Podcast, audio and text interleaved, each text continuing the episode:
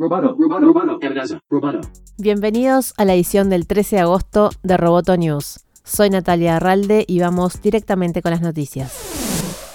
La prohibición de la aplicación WeChat ordenada el viernes por el gobierno de Estados Unidos y que entrará en vigor a partir del 20 de septiembre puede costarle muy caro a Apple. Si finalmente la orden exige eliminar la app de todas las tiendas de aplicaciones de Apple, el iPhone en China pierde sentido ya que existe una enorme dependencia de los chinos de esta aplicación que se usa para mensajería, pago, comercio electrónico, redes sociales e información. El prestigioso analista Ming Chi Kuo afirmó que los envíos anuales de iPhone a China podrían reducirse entre un 25 y un 30%. Dependiendo del alcance de la orden ejecutiva de Trump, si se aplica a la App Store en Estados Unidos o si se aplica en todo el mundo, hay distintos escenarios. En el más optimista, es decir, en el que solo se elimine en la tienda de Apple de Estados Unidos, los envíos de iPhone caerían entre un 3 y un 6% y el resto de productos en menos de un 3. Aunque China es un mercado dominado por los fabricantes de teléfonos chinos como Huawei, Oppo y Xiaomi, aún crece el negocio de Apple. Los clientes chinos gastaron 1.530 millones en abril solo en compras en la App Store, según cifras de The Verge.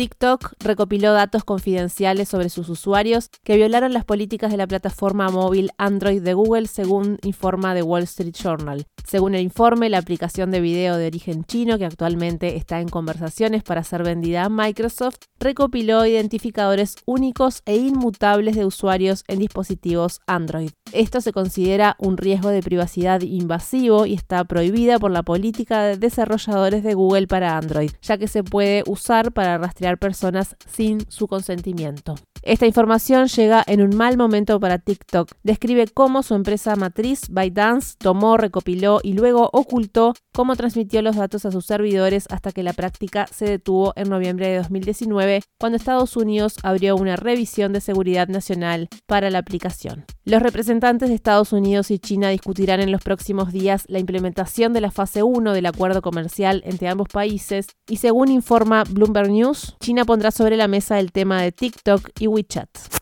Airbnb se prepara para salir a bolsa antes de fin de año, seguramente para el cuarto trimestre de 2020, a pesar de la caída de sus números por la pandemia. Según Wall Street Journal, la empresa tiene previsto presentar este mes documentos confidenciales de una oferta pública ante la Comisión de Bolsa y Valores de Estados Unidos. Detrás de esta oferta estarían Morgan Stanley principalmente y Goldman Sachs. De concretarse su salida a bolsa, Airbnb llegaría a este hito en un momento en que sus números se han resentido significativamente. En los meses más críticos de la crisis del coronavirus, la plataforma sufrió cancelaciones por valor de mil millones de dólares y cayeron un 90% las reservas, por lo que la empresa se vio obligada a recortar un 25% su plantilla, lo que afectó a 1.900 trabajadores. En las últimas semanas, el negocio comenzó a dar síntomas de recuperación.